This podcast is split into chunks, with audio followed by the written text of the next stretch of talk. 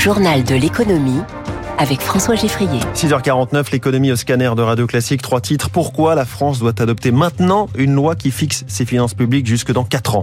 On fera le bilan des annonces d'Emmanuel Macron sur l'inflation, le carburant, mais aussi les questions à quelques heures de son discours sur la planification écologique. Et puis comment va se passer concrètement le RSA nouvelle formule? Celui qui contraint ses bénéficiaires à une quinzaine d'heures d'activité par semaine. Reportage dans ce journal. C'est le grand retour des députés dans l'hémicycle, le retour des textes budgétaires et forcément le retour des sigles. Ainsi, avant le PLF et le PLFSS, les budgets de l'État et de la Sécu, et avant de potentiels PLFR, SS, budget rectificatif, place à une LPFP, pardonnez-moi, une loi de programmation des finances publiques. Alors qu'est-ce donc? Eh bien le texte qui fixe la trajectoire budgétaire de l'État pour les quatre années qui viennent, donc jusqu'à la fin du quinquennat. Le gouvernement avait échoué à le faire adopter l'année dernière. Vous pas lié. C'est un blocage politique aux potentielles conséquences très lourdes pour les finances publiques, car sans loi de programmation, la France ne peut pas prétendre au plan de relance européen. 18 milliards d'euros d'aide doivent lui être versés cette année. Ces fonds resteront bloqués si le texte n'est pas voté. C'est impensable, martèle Bruno Le Maire. Le ministre de l'économie compte toujours officiellement sur le soutien des républicains. LR plaide pour un désendettement plus rapide le gouvernement revoit donc à la hausse ses ambitions. Il prévoit par exemple de ramener le déficit à 2,7% du PIB en 2027 contre 2,9% initialement. Mais il y a peu de chances pour que cela suffise à convaincre les députés LR. Pour eux, voter cette loi, c'est soutenir le gouvernement, regrette un conseiller. L'issue la plus probable reste donc un recours au 49-3. La suite, ce sera donc dès mercredi la présentation du projet de loi de finances en Conseil des ministres avec un ajout de dernière minute annoncé hier soir par Emmanuel Macron, un chèque carburant, mécanisme limité aux travailleurs qui sont dans les 50% de Français les plus modestes. Bonjour Eric Delannoy. Bonjour. Vous êtes économiste, fondateur du cabinet de conseil en stratégie Tenzing. Cette nouvelle aide carburant chiffrée à presque un demi-milliard d'euros par Bercy, alors que le budget 2024, dans deux jours cette semaine, est censé acter la fin du quoi qu'il en coûte. Est-ce que ça reste cohérent selon vous?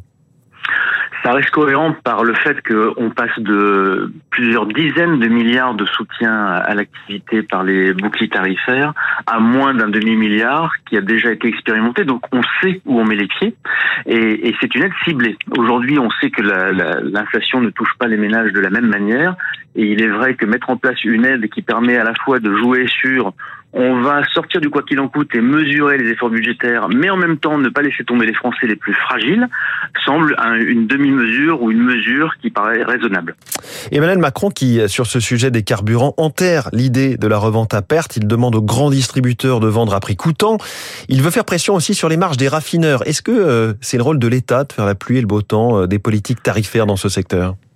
Alors, il est vrai que c'est le rôle de l'État de donner des signaux prix et de gérer à travers la fiscalité euh, les problématiques d'orientation de politique économique. Hein, c'est à ça que sert la fiscalité. Maintenant, la manière dont on, s'y prend aujourd'hui est un peu compliquée puisqu'on passe notre temps à, à, mettre en place des pratiques concurrentielles dont on essaie de gérer des effets par d'autres pratiques concurrentielles.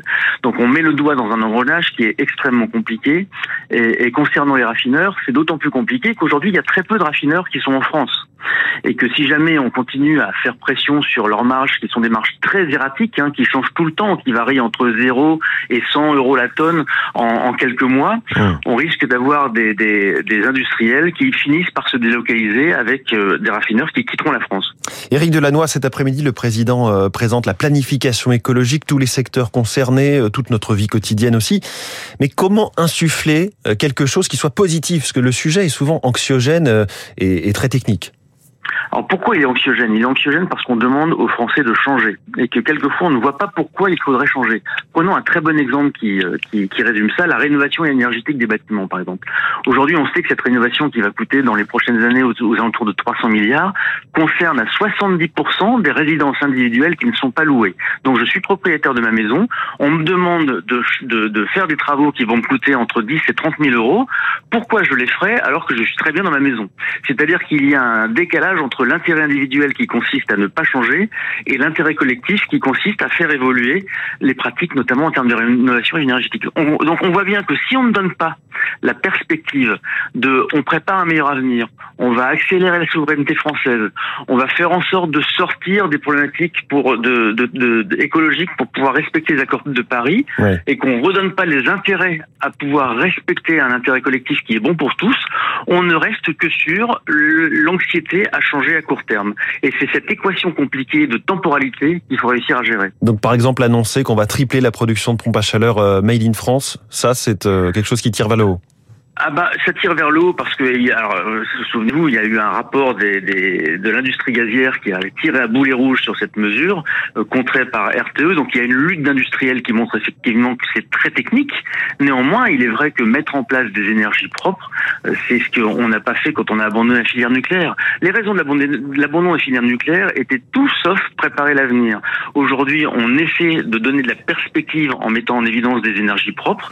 Maintenant ça ça ça permet de conjuguer la, non-interdiction des des, euh, des, des, centrales des, des, centrales ou des des centrales à, gaz, elle permet de euh, respecter le besoin des gens de pouvoir changer dans le temps, mais en même temps de préparer l'avenir. Donc cette équation compliquée, elle est vraiment importante à mettre en place, résister au populisme du tout immédiat pour donner la perspective sur l'avenir. Éric Delannoy, merci beaucoup, invité du journal de l'économie de Radio Classique en direct. Autre précision d'Emmanuel Macron hier au sujet de l'inflation, qu'il ne souhaite pas indexer les salaires. Alors justement, j'ai voulu savoir pourquoi la France n'indexait pas les salaires sur l'inflation. Question et réponse de l'économiste Natacha Valla dans sa chronique. C'était euh, comme chaque matin tout à l'heure à 6h20, mais vous pouvez la retrouver en podcast. Ça s'appelle Les classiques de l'économie. Le projet de loi plein emploi arrive aujourd'hui en séance à l'Assemblée nationale avec le RSA qui sera bientôt sous condition. 18 départements l'expérimentent. Les allocataires doivent désormais prouver qu'ils font une activité de recherche d'emploi pour continuer de percevoir leurs aides. Reportage à Péronne dans les Hauts-de-France de Charles Ducrot.